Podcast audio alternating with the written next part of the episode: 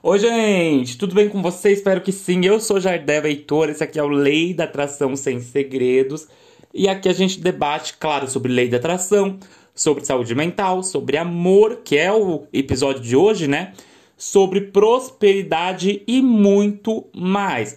Se você tá chegando agora, tem muito conteúdo legal, muito conteúdo mesmo para você transformar a tua vida, tá? É, e para você de fato desbloquear aí as áreas travadas, tá bom?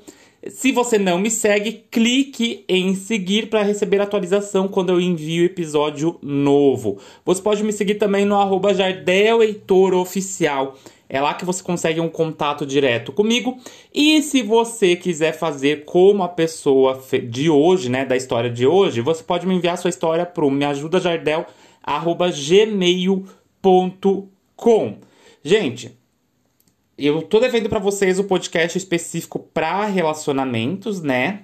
Sei que muita gente que tá aqui não gosta de, de ver relacionamentos, escuta só os de prosperidade, mas eu acho interessante que vocês escutem todos, tá? Por quê? Porque sempre tem um aprendizado. Ah, Jardel, eu tenho um problema financeiro. Às vezes o teu problema financeiro tá no emocional, tá numa relação ali que afeta o teu emocional, tá? E você tá achando que é só o financeiro ali, só o externo que importa.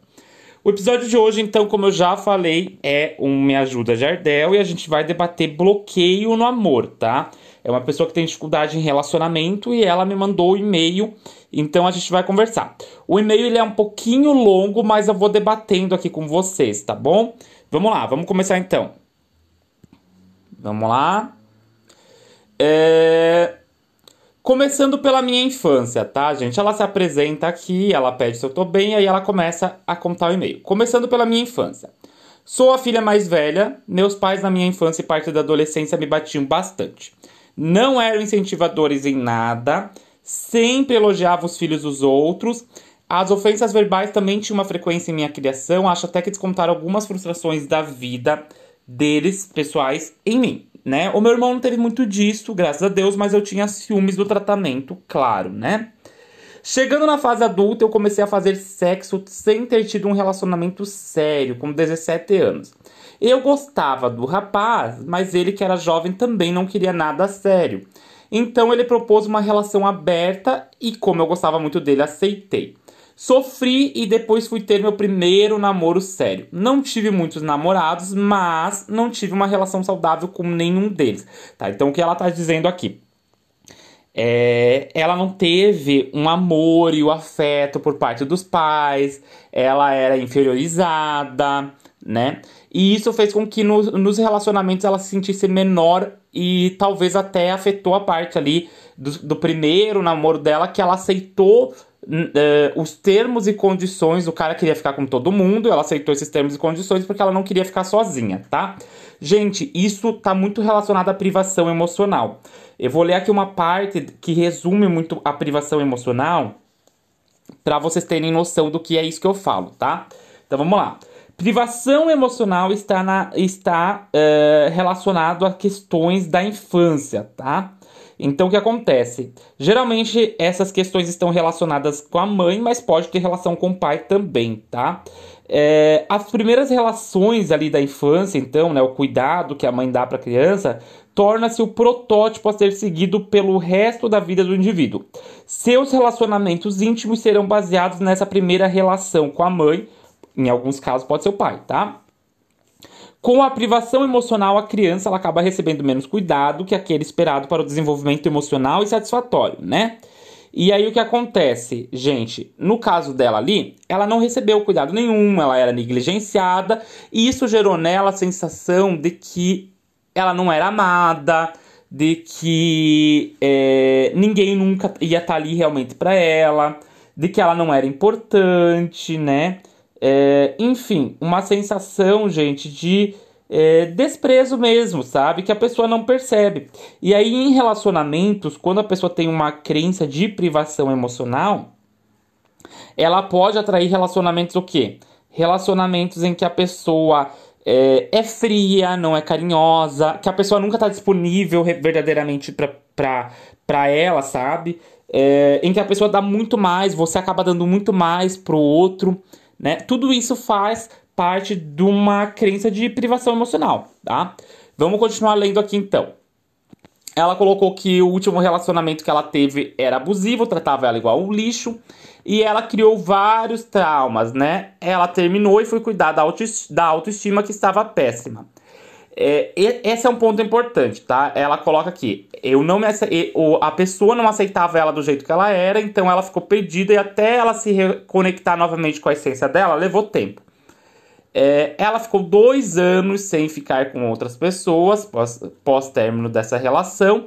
E quando ela estava melhor da, uh, da cabeça, ela coloca esse termo aqui, ela voltou a conversar com pessoas em aplicativos, né? Tinder, gente rap, nesses aplicativos aí. Mas eu não sabia muito o que queria além de sexo. Então atraí muita gente com essa energia sexual. Ah, eu lembro que minha mãe falava muito de casamento que a solução é ter um cara com grana. Por um tempo, só transar estava bom, mas eu ia ficando para baixo e não entendia o porquê. Eu ia me envolvendo com diversas energi energias e na maioria das vezes o sexo era ruim. Eu fazia o cara gozar, mas nem isso eles faziam por mim. Eu comecei a me sentir mal usada tem muito a ver com privação emocional, também com defectividade. O que é defectividade? A sensação de que tem algo errado comigo, que eu não sou boa bastante, sabe? A sensação de desvalor. Que o teu pai e a tua mãe geraram muito isso, até na comparação com os outros, sabe? Eles ficavam te comparando o tempo todo. Tudo isso gerou reflexo na tua vida adulta e tá gerando reflexo nos teus relacionamentos até hoje, tá? É, tive um período que investi todo o meu dinheiro em um projeto que não deu certo e a empresa que eu trabalhava quebrou. A empresa não era minha. O meu projeto seria uma segunda fonte de renda. Quando isso aconteceu, veio uma grande depressão, uma sucessão de coisas que não estavam dando certo em minha vida, tudo ao mesmo tempo. E aí lembrei do que minha mãe falava: a solução é ter um cara com grana. Por que, que tu lembrou disso? Porque a gente toma como referência para nossa vida o que o pai e a mãe falam, principalmente na primeira infância, tá? É, com total desespero, tentei arrumar um relacionamento e não consegui. Hoje agradeço a Deus e meus guias por não ter conseguido um namorado, pois estava bem mal e teria outro relacionamento é, ruim e eu já estava com pensamentos é, bem negativos, né? É, eu, ela colocou aqui pensamentos é, de ideação suicida, tá, gente? Que para algumas pessoas pode ser um gatilho, tá? É, então, só para deixar bem claro, Vamos trabalhar essa questão aí dos pensamentos automáticos. Quando a pessoa está com depressão, a mente ela entra numa espiral aí de pensamentos negativos, às vezes, é, automáticos, intrusivos. E uma das coisas que a gente precisa ter clareza é que esses pensamentos são pensamentos falsos, tá? É, você se identifica com eles porque você julga é, que você tá no, no, pior dos piores cenários possível. Então você catastrofiza geralmente, né? Então tudo é uma catástrofe. Então você não consegue ver a vida por outro ângulo. Isso é um problema, tá, gente? Então, assim, a, o que você precisa é dar um distanciamento, enxergar a tua vida de outros ângulos, de outras formas. Então, eu sempre falo assim, procura ver o que que você não está enxergando que tem de positivo aí na tua vida. Sempre tem. É, na verdade, né, é, ela coloca aqui, então, é um gatilho, a gente vai falar sobre esse tema agora, tá? Sobre é, suicídio. Se for um gatilho para você, você pode é, encerrar esse episódio por aqui, tá? A base do que eu falei que está acontecendo com ela é privação emocional. Eu vou comentar mais sobre isso, mas ela vai falar sobre isso agora. Então é um gatilho, ok? Dá um tempinho aí para quem quiser encerrar. Vamos continuar. Então, na verdade, por eu achar que o suicídio é um pecado, eu ficava na cama deitada e com péssimos pensamentos. É, tu tava num processo depressivo, né? Bem foda, bem foda mesmo, bem difícil, né? Pedindo para morrer e pensando que ninguém sentiria minha falta. Fé abalada sem perspectivas. Pensei, preciso fazer um detox de alma. Comecei a, a meditar, fazer orações, ouvi o seu podcast no Spotify e apareceu para mim. Fico muito feliz de saber que é, conseguir te ajudar nessa fase, tá? Depois comecei a fazer oração da gratidão, parei de ficar com as pessoas que ficava, comecei a estudar autoconhecimento e o seu curso o Grande Poder me ajudou muito. Esse curso, gente, não é porque é meu, mas é um curso assim que eu fiz com todo carinho mesmo para ajudar, tá? Fico bem feliz. Me senti em uma terapia. Eu me senti muito sozinha nessa fase de autoconhecimento, mas foi tão necessário. Comecei a estudar sobre o meu projeto novo, né? É, o empreendimento aí, né, dela. E, e deixei a parte amorosa completamente de lado. Desde abril desse ano. Eu sei que ando ocupado, estudando e fazendo outras coisas, mas eu sinto que tem um bloqueio em acreditar no meu subconsciente que o amor e uma relação saudável exista. Ainda uso aplicativo, mas quase não leio as mensagens. Melhorei muito. Estou bem melhor e feliz com o meu projeto de vida. Sei também que meu sonho pessoal não é ter um casamento. Esse era o da minha mãe, que ela queria para mim. Meu sonho pessoal é me tornar uma, empre... uma empreendedora de sucesso no ramo que amo, sex shop, e conhecer vários lugares no mundo. Mas não tenho nada contra o casamento, não é, não é minha prioridade. Queria saber como faço para perder esse bloqueio com o amor. É, desculpa o e-mail super longo e cheio de histórias misturadas. Te adoro, Jardel. Beijão e gratidão, ela coloca aqui. Gratidão por você ter enviado. É, tem uma coisa bem curiosa aqui, que é a, a tua relação com o sexo. Né? Até o empreendimento que tu vai abrir é uma sex shop. Isso é bem curioso. Porque assim, é, o sexo, é, neste caso específico, no teu caso específico, ele tá atrelado à ideia de usar. Entendeu? Não é que.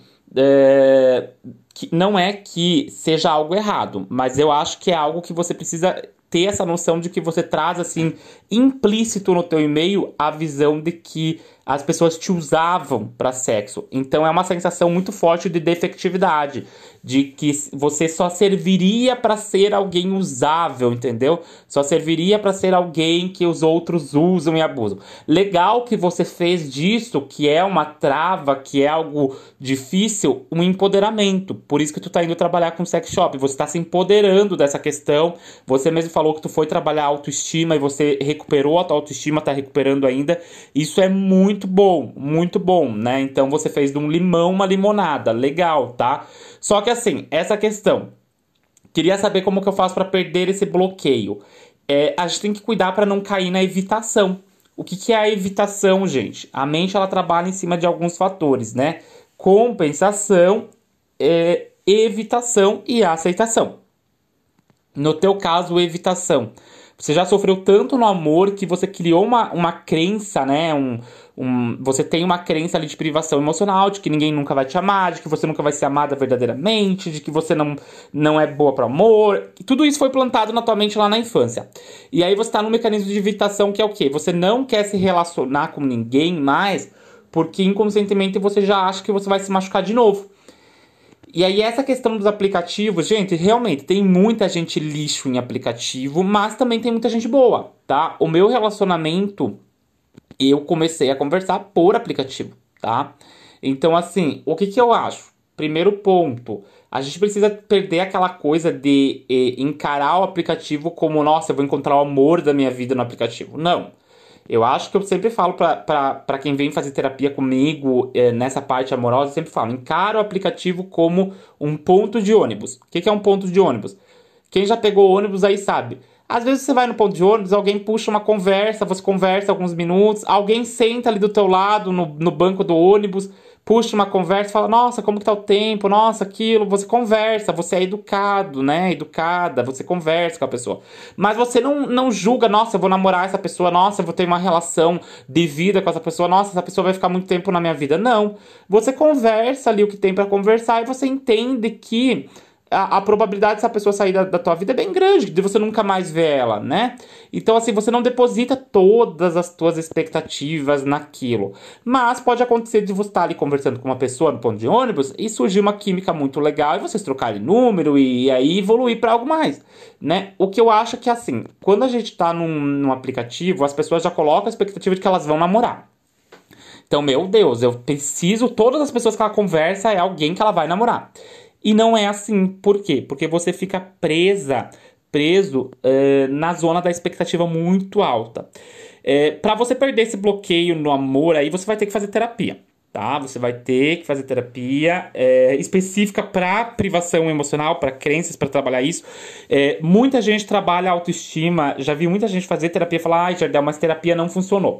É porque assim, vamos pensar, teu caso, né, específico. Se eu trabalhar só a tua autoestima, eu não vou estar tá resolvendo o teu problema. Porque o teu problema não é necessariamente só a autoestima. O teu problema eu preciso ressignificar as dores lá do passado que você passou com o teu papai, com a tua mamãe, né?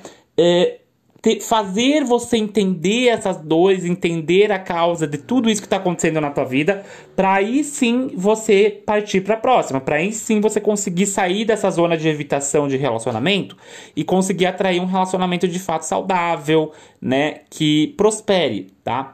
Então assim, como perder esse bloqueio? Terapia. Gente, não tenham medo de investir em terapia. Vai ser o melhor investimento da vida de vocês. Não tô falando para vir fazer terapia comigo. Você pode fazer terapia com quem você quiser, tá?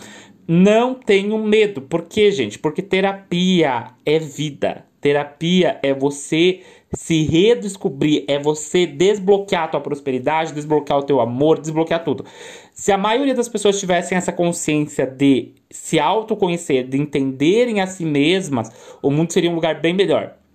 Bem melhor mesmo. A verdade é que, infelizmente, a maioria das pessoas estão aí com depressão, com problemas psicológicos. Aí a pessoa vai lá, só toma remédio, acha que só remédio resolve, né? Vai no psiquiatra e só remédio resolve. Não, gente. Não é assim. A gente precisa ter uma consciência de autoconhecimento, resolver as coisas mesmo em terapia. Se você tem um bloqueio na área do amor, você não vai conseguir resolver muitas vezes simplesmente pensando, ah, eu preciso me achar mais linda. Porque às vezes esse bloqueio está relacionado a dores emocionais tão fortes, tão difíceis de enxergar sozinha, que aconteceram lá no passado. Provavelmente é o teu caso, tá? Então, assim, o teu caso, você vai ter que entender essas dores, ressignificar essas dores, curar esses traumas do passado, tá? Mas assim, Fico muito feliz de saber que você está indo bem. Você falou ali que tu estava com pensamentos de ideação suicida. O interessante, eu não sei se você está passando por um processo de acompanhamento com um profissional, mas é interessante para o teu caso passar por um processo com acompanhamento profissional. Psiquiatra, né? É, psicólogo, psicanalista, enfim, trabalhar com um acompanhamento profissional ali, porque quando a gente está com ideação ou algo nesse sentido, algumas pessoas que estão com depressão têm isso, elas precisam entrar com um processo de medicação também. Não acho que, ai, ah, Jardel, mas eu sou totalmente zen, eu sou saudável, eu sou uma pessoa que eu sou contra a medicação. Gente, a gente tem que olhar a vida como ela é.